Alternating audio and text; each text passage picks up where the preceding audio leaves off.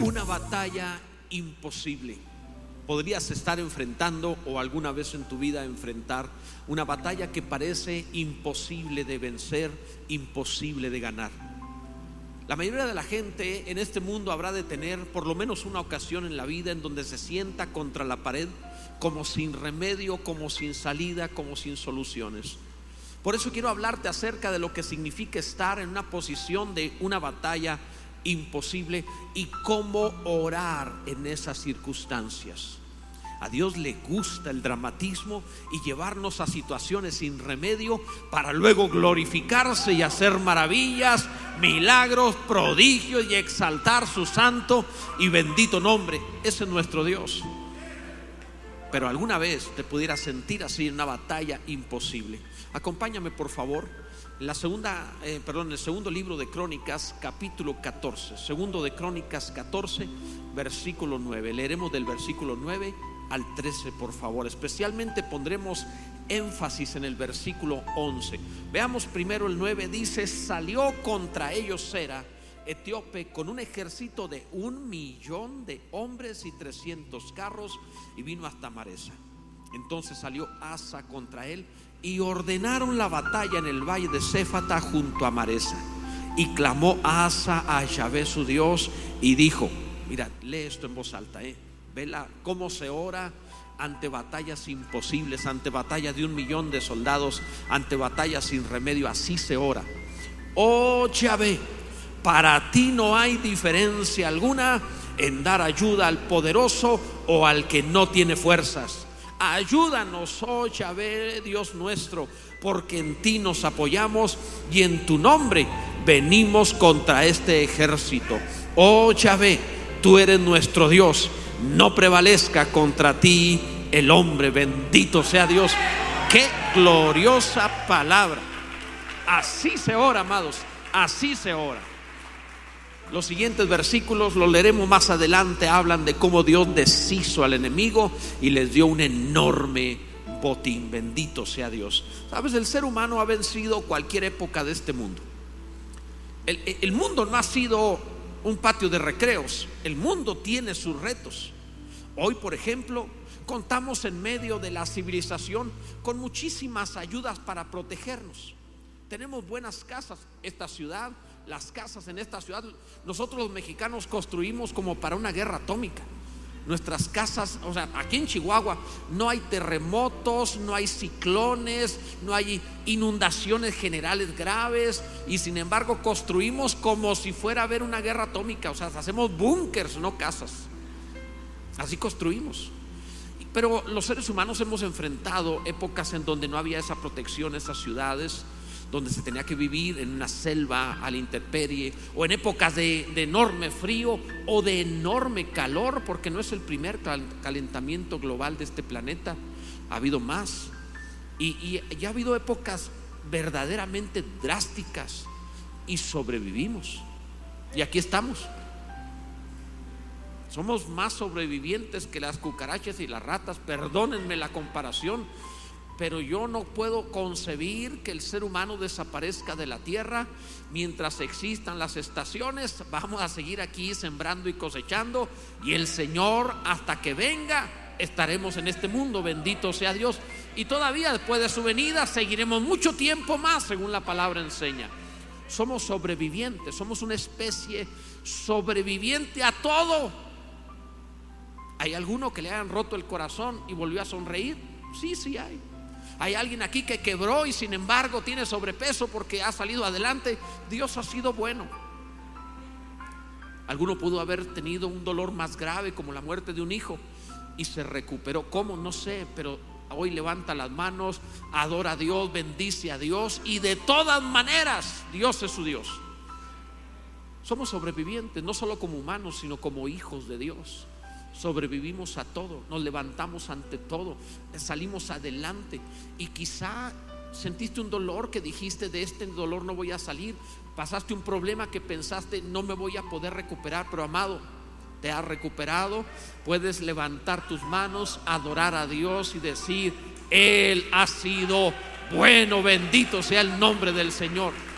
Batallas imposibles, pero seguimos siendo vencedores En este pasaje que leímos se menciona la batalla más grande de toda la Biblia y también posiblemente una de las batallas más grandes de todos los tiempos. Aún hoy considerar, amados, una guerra con un millón de soldados de un solo lado de un ejército. Algunos eh, comentaristas de la Biblia han tratado de explicarlo diciendo ha de ser una hipérbole, una exageración como un millón de soldados. Es, enorme. Hoy es enorme un grupo así de soldados. Rusia envió 300 mil y ya no hallaba cómo levantar más reservistas obligando a los demás. O sea, no es fácil pensar en un millón de soldados. Pero en ese tiempo los etíopes enviaron un millón de soldados contra Judá. O sea, estamos hablando de una fuerza verdaderamente imposible de vencer en aquella época, humanamente hablando. Y sin embargo, no solamente venció a Asa, sino que tuvo un enorme botín. Tú nunca has enfrentado una opresión, un problema, una situación, una, eh, un enemigo tan grande como este rey lo enfrentó. Y sin embargo, el Dios de Asa es tu Dios. Y el que lo hizo vencedor también a ti te hace más que vencedor. Y tienes que tener plena confianza de decir, yo no estoy siguiendo un ídolo, no estoy siguiendo un invento, no estoy detrás de la imaginación de alguien. El Dios que creó los cielos y la tierra es mi Dios. Y el que salvó a este ejército me salvará a mí también. Bendito sea su nombre por siempre. Y debes saber que en tu peor problema, ilustrándolo aquí, vas a tener también tu mayor botín. Así que si tienes un problema, viene grande la recompensa, viene grande el botín, viene grande la bendición, gloria a Dios. Amado, veremos varias cosas. La primera, la ayuda de Dios no discrimina. La ayuda de Dios no discrimina. El pasaje dice, para ti no hay diferencia, ve la forma de orar, para ti no hay diferencia alguna en dar ayuda al poderoso o al que no tiene fuerzas. Los humanos sí discriminamos. A veces no lo hacemos a propósito, pero podemos ser influidos y discriminar. Por ejemplo, hay quien da la ayuda al necesitado, al que no tiene fuerza, precisamente porque lo considera desvalido y por eso lo ayuda. Y otro ayuda al poderoso porque quizá le conviene asociarse al poderoso y así lo considera.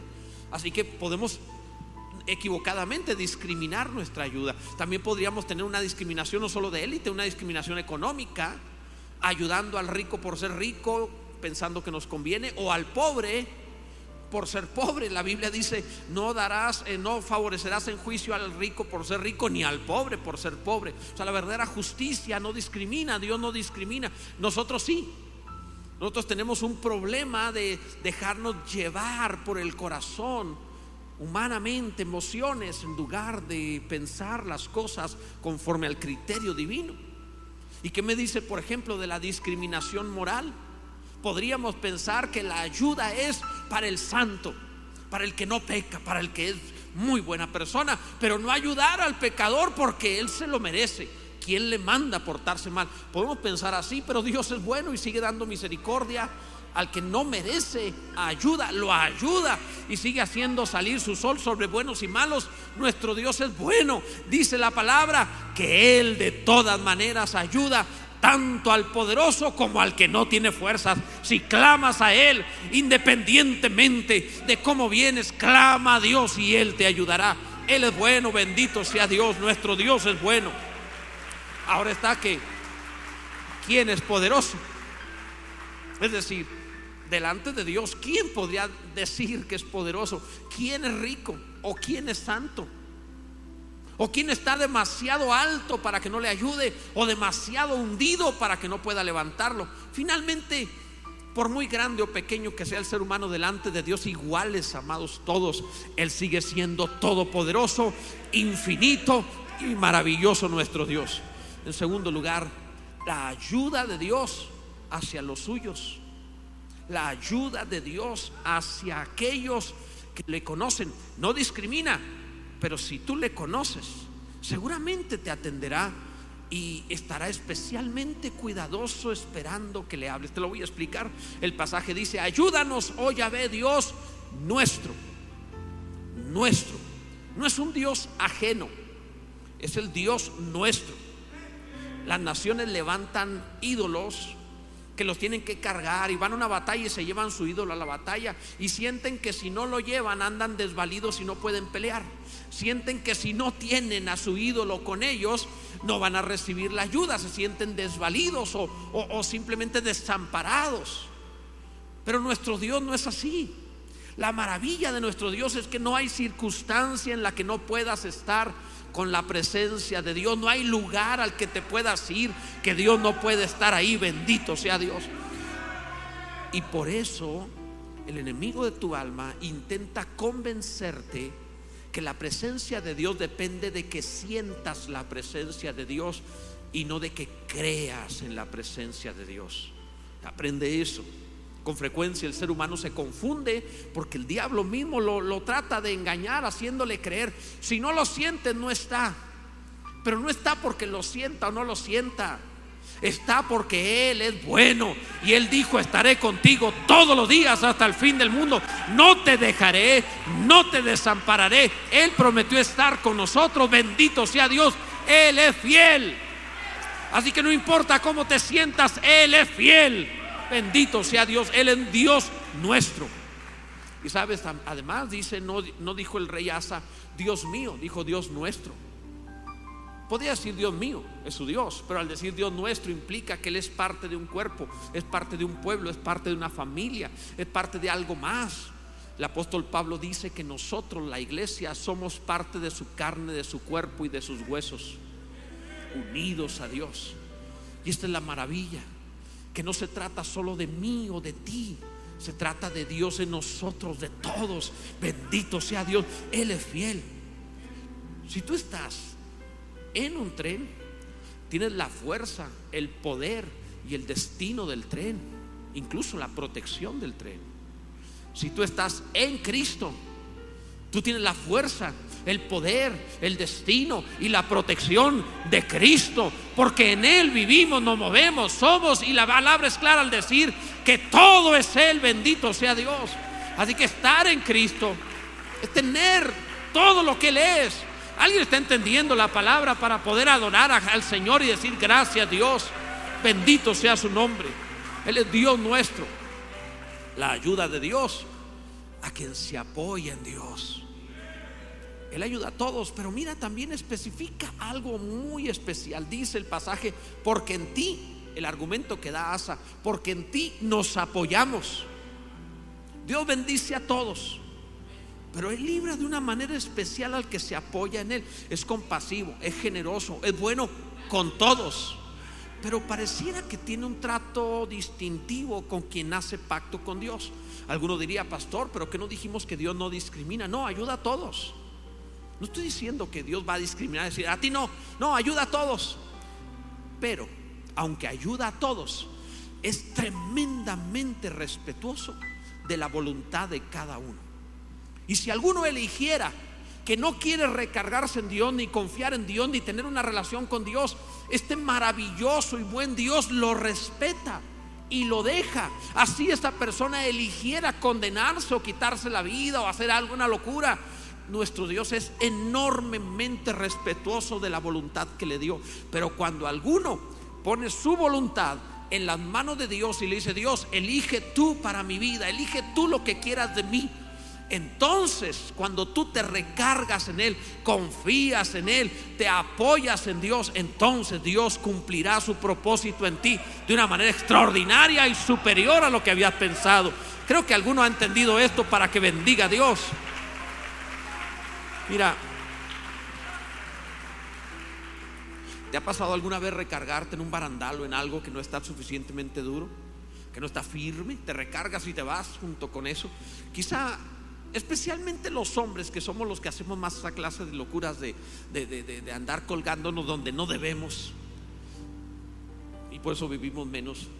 Pero alguna vez te habrás recargado en algo, sujetado de algo que no tenía firmeza y te caíste.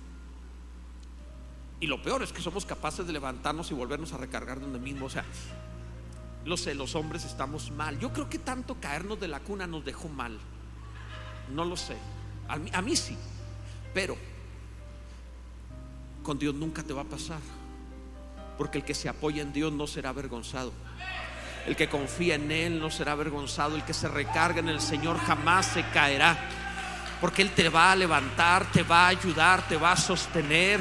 Él estará ahí contigo cuando te falte fuerza, cuando tus rodillas se doblen, Él te sostendrá. Cuando quieras rendirte, su mano te va a detener. Él estará contigo en la angustia y te llevará aún más allá de la muerte. Nuestro Dios es bueno, bendito sea su nombre. La ayuda de Dios, la ayuda de Dios va a estar ahí a quien se esfuerza en su nombre. Este punto en especial me bendijo muchísimo y Dios me puso énfasis. Ponle atención, me dijo, vuelve a leerlo. Y lo leí otra vez, le dije, Gloria, qué maravilloso eres, Señor. Y me dijo, ponle atención y vuelve a leerlo.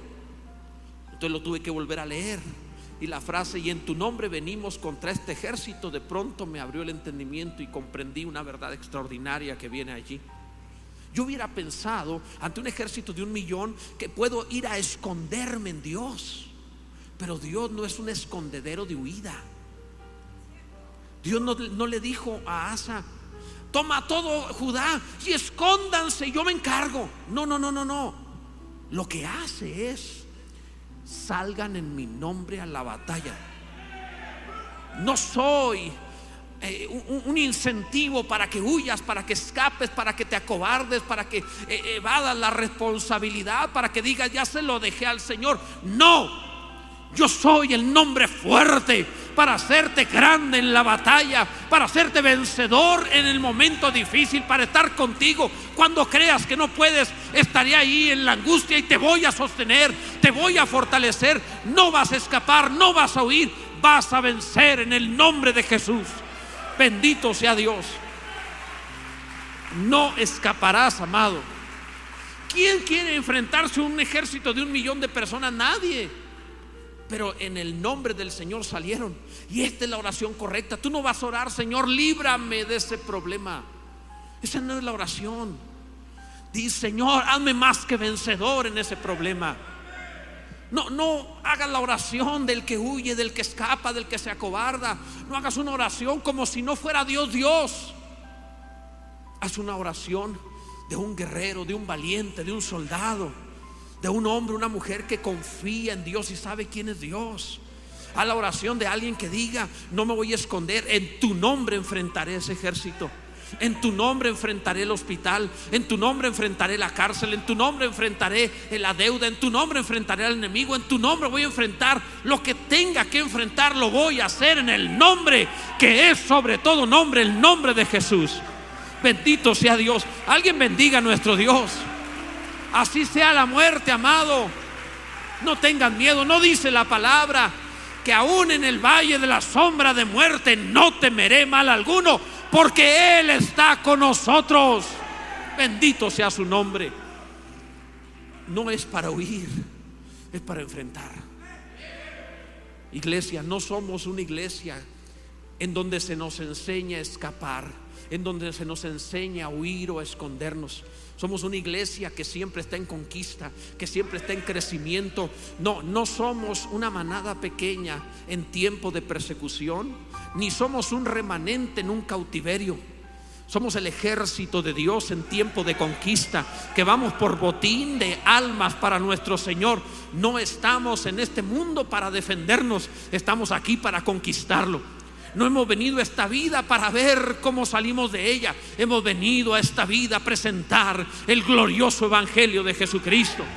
Así que no estamos aquí a recargar las fuerzas porque ya no podemos. Estamos aquí, amados, a hacernos más poderosos porque tenemos un largo camino y una gran batalla por delante. Bendito sea Dios. Hagamos lo que venimos a hacer. De eso se trata.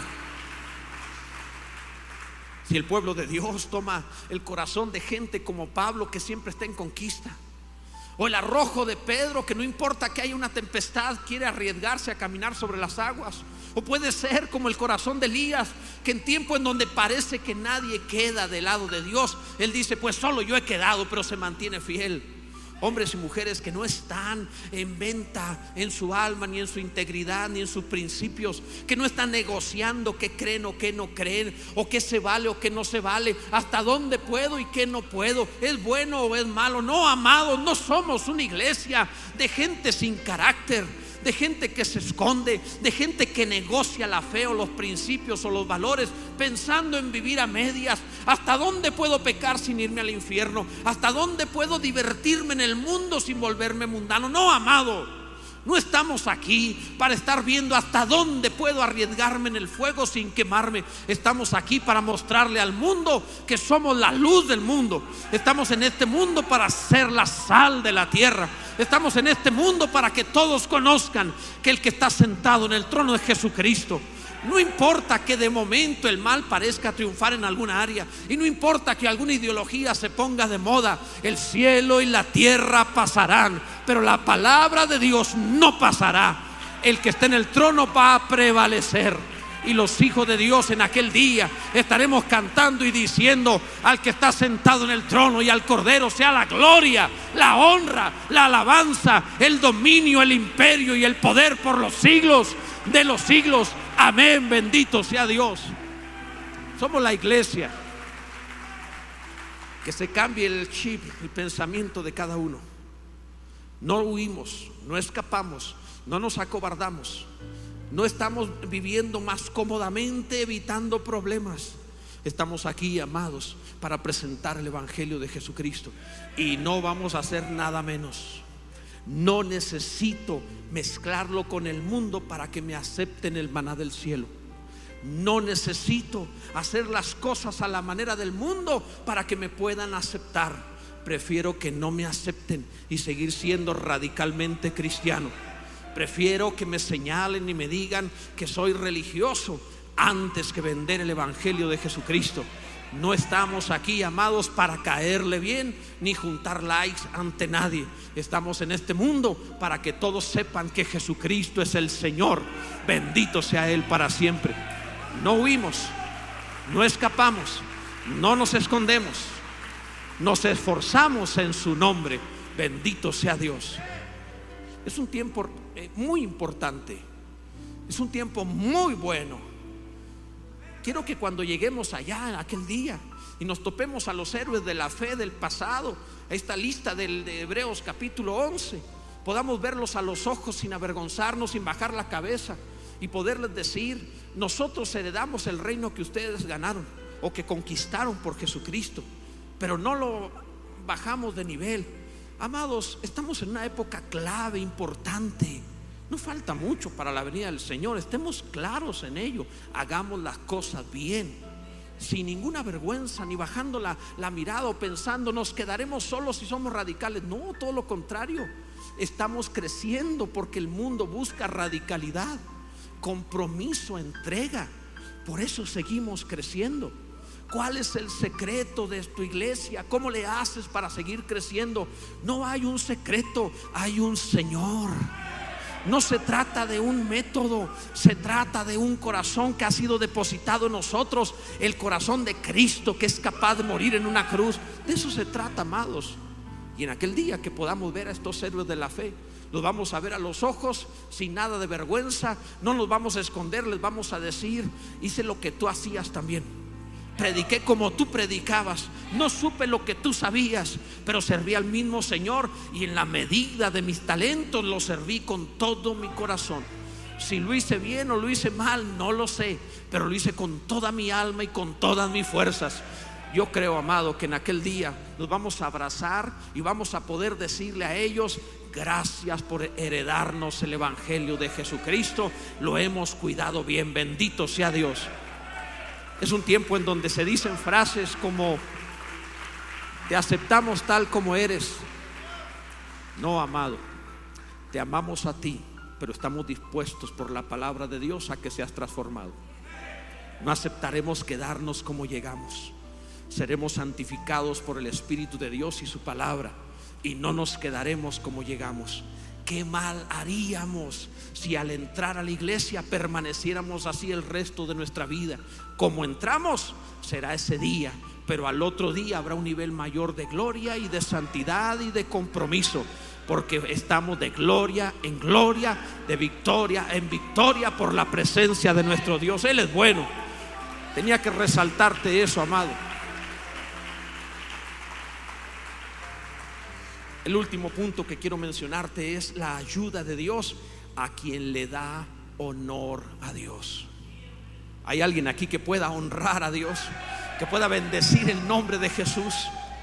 Dice la escritura, no prevalezca contra ti el hombre. Así se ora. Asa no dijo, Señor, van a prevalecer contra nosotros. No vemos que diga, Señor, no podemos, auxilio, nos van a matar. Esa no era la oración de Asa.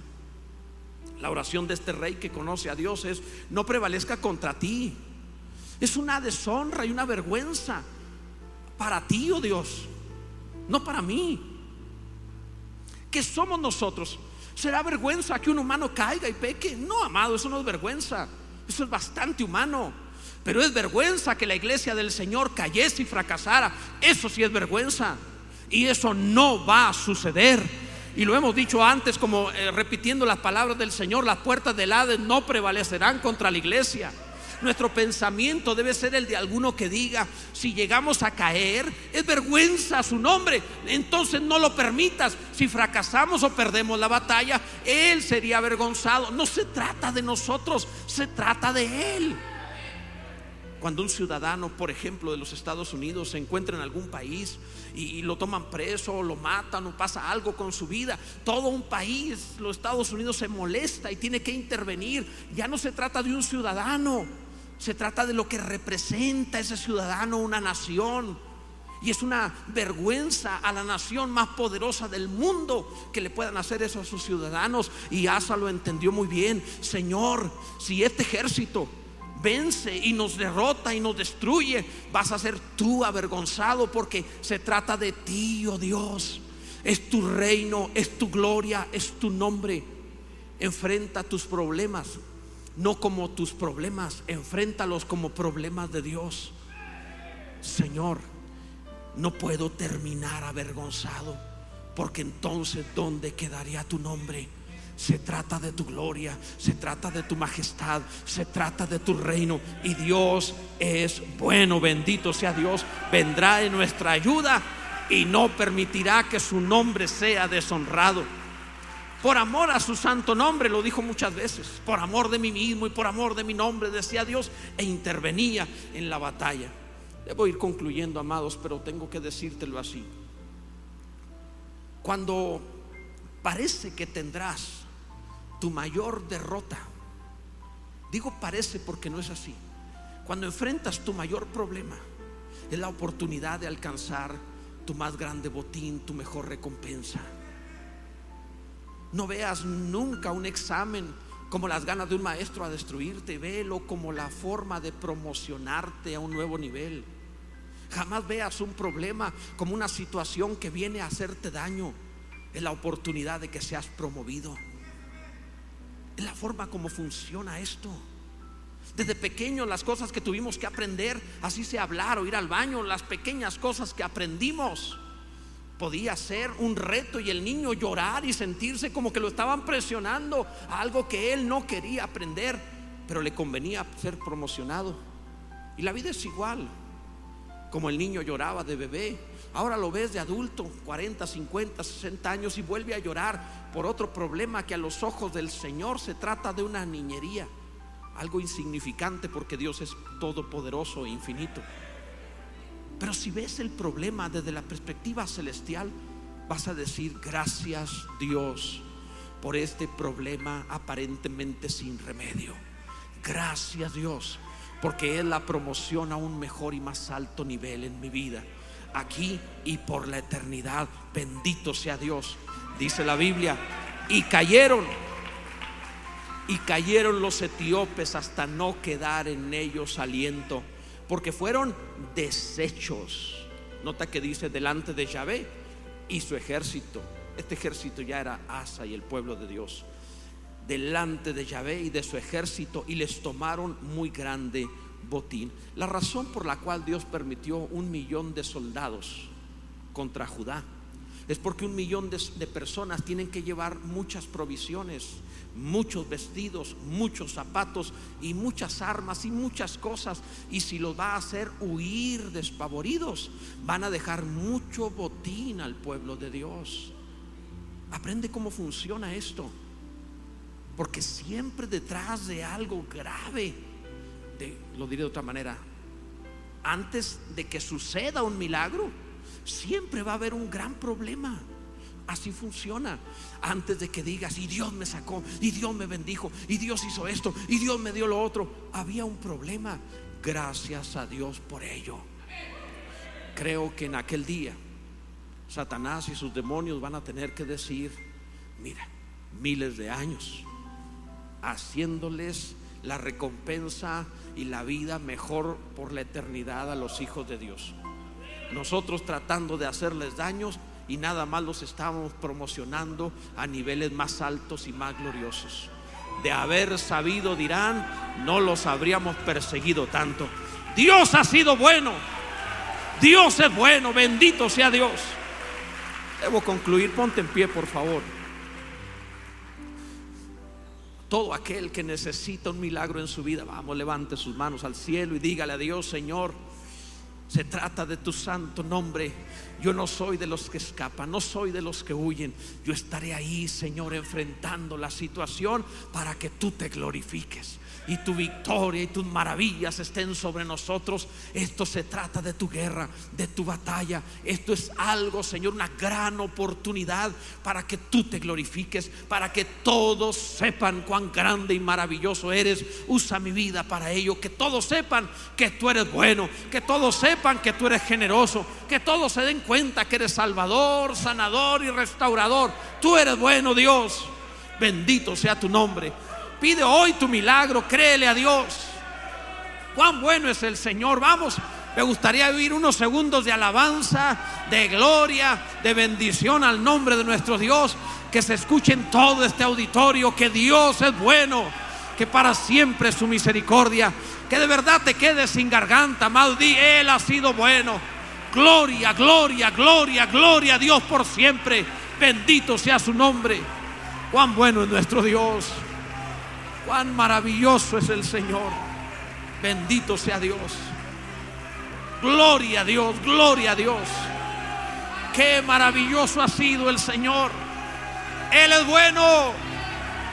Él es bueno. Él ha sido poderosamente bueno. Bendito sea Dios. Aleluya. Así enfrenta la vida, amado. Qué bueno ha sido Dios. Sería maravilloso que en este instante viniera. Qué bueno sería.